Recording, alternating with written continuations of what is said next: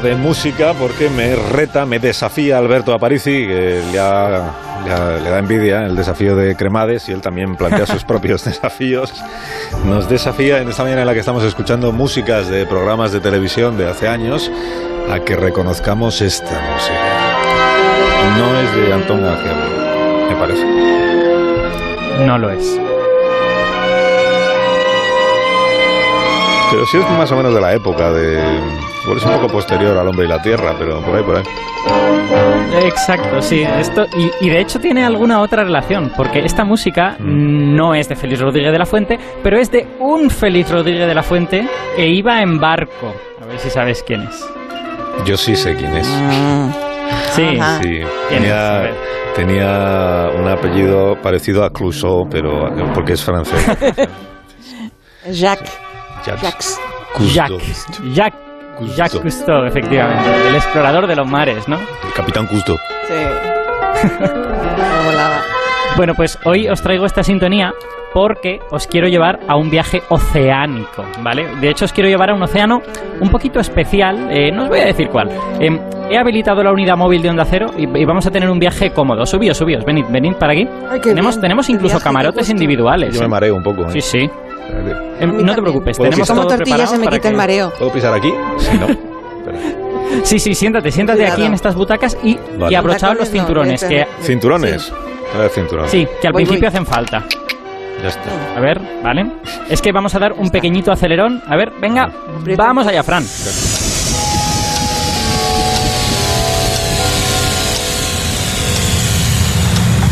Wow. Yes. Bueno, pues ya estamos. Ya veis qué fácil que es viajar en la radio y fijaos qué mar tan guay que tenemos delante. Sí, pero el... Pero este qué mar es, Alberto, si el agua es de un verde. Es muy raro, ¿no? Es extraño. El agua, mira el cielo. Mira, el, cielo es como naranja. Nos ha llevado a otro planeta, ¿no? Es otro planeta. Una luna de Júpiter o de Saturno, que te gusta mucho también eso, ¿no? Pues me he bañador, no sé yo, ¿está permitido bañarse en otro planeta o...? No? Eh, pues, pues la verdad es que no sé si te lo recomiendo, Begoña, porque aquí en la unidad móvil estamos muy bien, pero ahí fuera, si salieras, verías que huele muy mal y algo peor todavía, que es que no hay oxígeno. De hecho, si quieres salir, te has de poner esta escafandra que agobia más que las FFP2 y las FFP3 juntas. pues no, y no podías habernos llevado a un sitio más acogedor y más hospitalario, ya que íbamos a viajar por el espacio. Mm, bueno, Carlos, pues te doy la bienvenida a este planeta que se llama Planeta Tierra. ¿Tierra? no nos hemos ido, sí, no nos hemos ido a ningún sitio. Eh, lo, que, lo que sí podemos haber ido es un poquitín hacia el pasado, un poquito solo. Estamos en, en una Tierra muy jovencita, es la Tierra tal y como era hace 3.600 millones de años. un poquito hacia el pasado, dice, 3.600 millones de años, pero eso es muchísimo tiempo. Una burrada. Vaya, vaya si es mucho tiempo. Para, para que nuestros oyentes se ubiquen, los dinosaurios son de hace 200 millones de años y los primeros animales hace 600 millones de años. O sea que estamos en la prehistoria de la prehistoria y, y por eso todo es tan distinto, ¿no? Ya, ya, ya. Oye, ¿y por qué todas las cosas son del color que no deberían? O sea, es un color equivocado claramente el que tiene el planeta Tierra ahora mismo. El agua es verde, el cielo es naranja. ¿Qué pasa?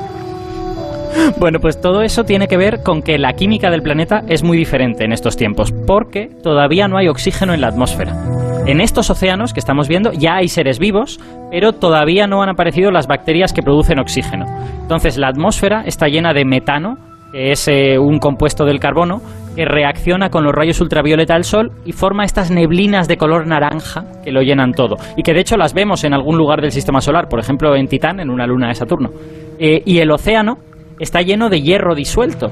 Y el hierro es lo que le da este color verdoso. Algunos iones de hierro son de color verde. De, hecho, lo que va a pasar es que cuanto, en cuanto el oxígeno aparezca, mm. el hierro se va a oxidar, va a caer al fondo del océano y el metano se va a oxidar también, se va a convertir en CO2. El CO2 es transparente, así que el oxígeno hará cambiar de color a la Tierra. Pero eso está muy muy lejos en el futuro. Faltan aún mil millones de años para que eso pase. Oh, qué interesante. Eh, y para eso hemos venido aquí hoy, ¿no? Para, para esto, para ver que las cosas son de un color raro. Ya está. Bueno, en parte porque mola que las cosas sean de un color raro, pero en realidad hemos venido a ver esa otra cosa que hay allá. ¿Lo veis ahí en el horizonte a babor? Es como una montaña, ¿no? Es, es, una isla o es un volcán que Sí, sí, sí. Es, un, es una isla, efectivamente, pero no es una isla cualquiera, es la isla porque ahora mismo en la Tierra no hay ninguna otra. Es la única isla. Toda la Tierra es agua. es estos océanos de color verde. La Tierra en esta época era un planeta oceánico que no conocemos ninguno, no, no, hemos visto ningún planeta oceánico, pero creemos que lo sabía y creemos que la Tierra lo era en esta época. Y esa isla de ahí, a la que nos vamos a acercar ahora, es el primer continente de la Tierra. Y todo lo demás es agua verde. Qué barbaridad. Sí, señor. Oye, ¿y, y por qué solo hay, por qué solo hay un continente? Porque es, es, porque es muy joven la Tierra y todavía no han tenido tiempo de formarse los demás. Bueno, es, hay, hay varias razones, eh, no, es, no tiene una sola respuesta. Efectivamente, fabricar un continente es una cosa que cuesta un tiempo, hay que acumular lava encima de lava encima de lava, y eso no se hace en dos días. Pero hay otra razón, una razón que ha sugerido un artículo publicado hace unos días y que tiene que ver con... ¿A, a vosotros os gusta mucho la, usar la esponja en la ducha? Sí, me, muchísimo, ¿No? muchísimo. Bien, es una, bien. Es una pasión. No, no, no te gusta. bueno, pues, pues eso tiene que ver con por qué solo hay un continente ahora. Sí. Que es que resulta que la Tierra, el propio planeta Tierra, es una especie de esponja. Sí. Las rocas que hay en el subsuelo Sí. pueden absorber agua. No, no absorben tanta agua como una esponja, pero un poquito sí que pueden. Y como en el subsuelo hay muchas rocas, ahí cabe mucha agua también. Ahí va. Mucha agua, ¿cuánto, ¿cuánta es? ¿Cuánta agua hay ahí debajo?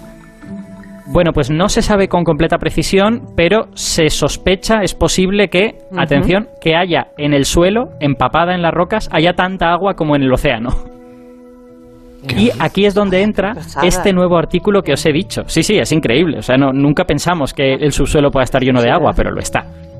Y en este nuevo artículo, los autores lo que han descubierto es que cuando la Tierra era joven, el subsuelo era tal vez una esponja de peor calidad, que, que no podía absorber Mm. tanta agua. O sea que agua que hoy en día está ahí abajo, cuando la Tierra era joven, tuvo que estar aquí arriba, el único sitio que hay. Y eso significaría que los primeros océanos de la Tierra debieron de ser mucho más profundos, porque tenían mucha más agua que ahora.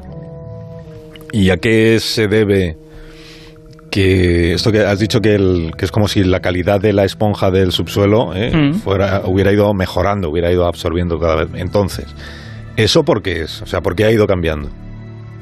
Pues se debe a la temperatura, porque la Tierra, como todos sabemos, se ha ido enfriando con el tiempo. Al principio estaba extremadamente caliente, pero incluso cuando ya estaba sólida la superficie, el interior estaba más caliente que ahora. Y ese interior va perdiendo calor a medida que la Tierra envejece, porque hay volcanes y porque hay otro tipo de procesos. Bueno, pues lo que descubre este artículo es que las rocas calientes absorben menos agua que las rocas frías. Así que a medida que la Tierra se ha ido enfriando, el interior ha podido ir chupando más agua, ¿no? Ha sido pues literalmente como si los océanos fueran una piscina mal impermeabilizada, ¿no?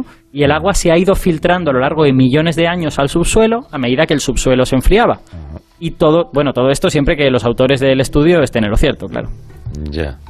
Es- o sea, eres escéptico respecto del trabajo de los autores del estudio, te veo, ¿no? O sea, o sea, Eh, primero- bueno, hombre, que es un estudio que Primero nos lo cuentas y ahora lo pones en duda. Pues mira, Todo se tiene que confirmar, No. Carlos. Un primer estudio siempre se sabe que hay que tener cuidado. no, ahora enfréntate a las consecuencias de lo que acabas de decir. Porque mira, tengo al teléfono a Daniel Pastor, esto tú no lo sabías, pero yo sí.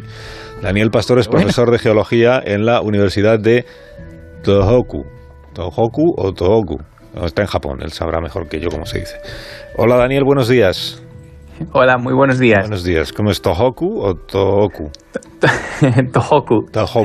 Con H, con H aspirada. Tohoku, o sea que estás lejísimos de nosotros. Bueno, Alberto Aparici, no sé si le has escuchado, yo te doy la oportunidad de que repliques, porque ha, ha puesto como en duda la- el rigor del, del estudio que ha, ha dicho. Todo esto si los autores del estudio están en lo cierto. ¿Estáis en lo cierto, Daniel? Ah, Bueno, yo, yo no soy autor del estudio, pero el, el estudio es teórico. Es un estudio en el que lo que han hecho es, eh, eh, conociendo un poco las propiedades de los minerales del manto, Sí. eh, de, la, de la capa que está, digamos, debajo de donde, de, de donde vivimos nosotros, han, han- teóricamente han resuelto una, una serie de, de funciones en las que ven cómo la cantidad de agua que cabe en esos minerales, que son minerales que en, realidad están deshidratados. O sea, no es como si fuese, como si tuviese agujeros en los que se mete el agua. Es- Sí. En realidad están muy, muy secos. Lo que pasa es que es tan grande el manto que a poquita agua que puedas meter en cada mineral, al final hace un- una cantidad muy grande. Y es, es un cálculo teórico. Y de hecho la conclusión del artículo es, como no sabemos cuánta cantidad de agua tiene ahora mismo el manto, tampoco podemos saber exactamente cuánta tenía en el pasado. lo que sí saben es que cabía menos, en cualquier caso. Hmm. Claro. Esa, esa es la razón de que yo me haya mostrado un poquito escéptico, ¿no? Siempre, a pesar de que soy físico teórico, los estudios teóricos han de ser validados por el experimento, ¿no? Y si y, eh, idealmente deberíamos poder en algún momento saber pues cuánta agua hay ahí, ¿no? ¿Cómo? ¿Cómo- ¿Cómo se hace eso? O sea, se hace una, está- ¿Cuánto hemos dicho? Mil kilómetros de profundidad. ¿Cómo haces una, una prospección a esa profundidad? Una cata, eso es imposible, ¿no? Eh, es imposible, sí. Eh, de hecho, los datos que tenemos son pequeñitos porque son siempre a través de fragmentos de manto que salen por erupciones volcánicas, que es lo que llamamos senolitos, son Ujú. trocitos del manto y a partir de ahí intentamos comprender cómo es el manto, pero es- claro, son pruebas muy pequeñas y no, ni siquiera sabemos si representan todo el manto o una zona muy en concreto. Y es difícil extrapolar. Oye, Daniel, tú que eres eh, geólogo, ¿cuánto queda este mundo en el que ahora estábamos, en el que, al que hemos viajado esta mañana, de hace 3.600 millones de años? ¿Cuánto queda de, de aquel mundo o de la Tierra tal como era entonces? Te- ¿Tenemos cosas que son así de antiguas, 3.600 millones de años? Eh, sí, hay, hay rocas que son así de antiguas, pocas, eh, o, o menos que, que más modernas, pero sí hay, sí hay. Y, y, bueno, pues podemos saber más o menos cómo eran los continentes que había en aquella época y gracias a ciertas señales químicas que quedan en las rocas, pues podemos saber un poco también cómo era la atmósfera o, o el agua de aquella época. Un poco. Eh, siempre son pruebas un poco lejanas y un poco indirectas, pero más o menos. Sí, yo, yo he escogido esta edad de 3.600 millones de años porque es más o menos la edad en que tenemos las primeras rocas que casi seguro que se Sí. crearon en la atmósfera, digamos, que se crearon en una superficie seca y no en el océano. Entonces, bueno, debió de ser, la, es la edad más antigua en la que tenemos constancia de que había continentes, digamos. ¿Y, y surgirán continentes nuevos en el futuro ya, ahora ya como tenemos la Tierra organizada, ya, se- ya nos quedamos así? O sea, ya no va a seguir cambiando. Bueno, lo- los continentes o, evolucionan todo el tiempo y crecen y decrecen. Eh, más o menos los núcleos de los continentes están un poco fijados porque, eh, bueno, pues como, como están recubiertos, digamos, el núcleo, pues en, el centro es, es un poco más difícil de acceder y de, y de modificarlo. Pero los continentes se rompen, como se han roto muchas veces, o como se está rompiendo ahora mismo África eh, y acumulan trozos también de otros continentes o trozos creados nuevos de, cor- de corteza continental. O sea que sí, eh, habrá nuevos continentes, serán distintos a los de ahora y, habrá algunos continentes o algunos fragmentos de continentes que desaparecerán. Daniel, te agradezco mucho que nos hayas acompañado esta mañana. No te queremos entretener más. Te envío un fuerte abrazo desde aquí, desde España. Nada, a vosotros. Fuerte abrazo. Daniel Pastor. Chao, Daniel. Oyasu Minasai. Anda, Mírale, anda. Lo que hemos descubierto. Es que que sabe japonés. estoy aprendiendo un poquito de japonés, así que, bueno, pues lo uso. ¿Qué, qué más sabes decir? Por ejemplo, ¿sabes eh, decir hacemos una pausa y ahora continuamos? Oh, no. Lo siento, pero no. Sé decir buenas noches, que es lo que acabo de decir, y te puedo decir Ohio, que es buenos días, pero ya está. Bueno, pues dilo en español entonces, lo de hacemos una pausa.